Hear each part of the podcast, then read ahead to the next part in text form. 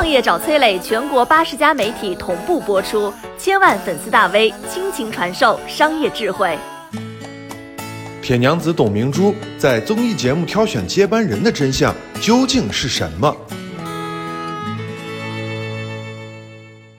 霸道女总裁董明珠竟然要从综艺节目里边选一个二十二岁的小姑娘来当自己的接班人。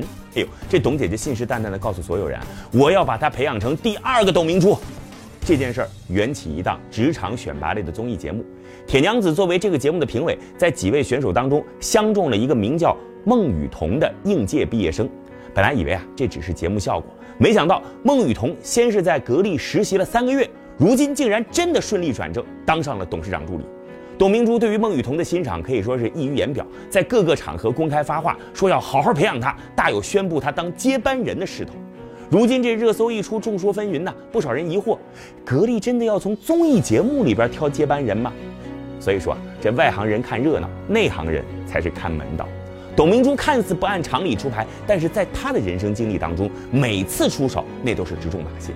这次一手捧红孟雨桐，董姐姐看似是在挑选接班人，实际上那暗中是一招三连呐。首先呢，就是铁娘子最擅长的网络营销。别以为玩网络是年轻人的特长，说实话，和董小姐比起来，包括我在内，在座的各位都是弟弟。董明珠不但敢炒作，善于炒作，更是知道如何抓住流量密码。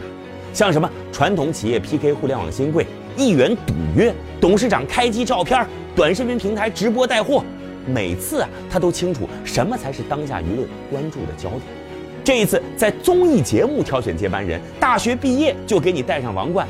这孟雨桐长相甜美、温婉大方，哪是什么年轻人的奋斗？这就是一出现代商业版的格林童话呀！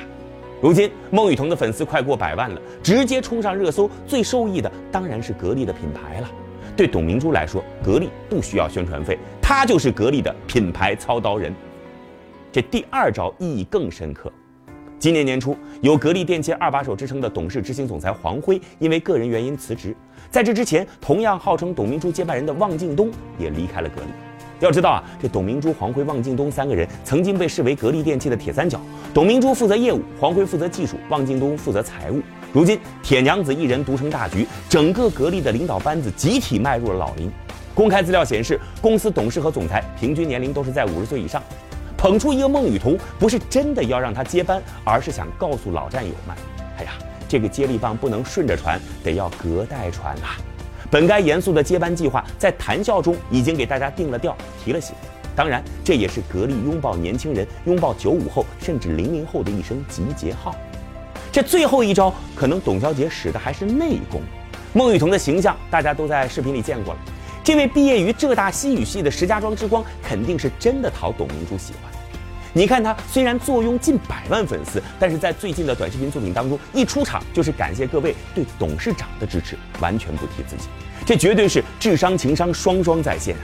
要知道，董小姐心头患就是自己的宝贝儿子，虽然妈妈霸气外露，但是儿子却是低调到骨子里。据说大学毕业之后，董明珠的儿子就在重庆做律师，几乎没有跟外人透露过自己的家事。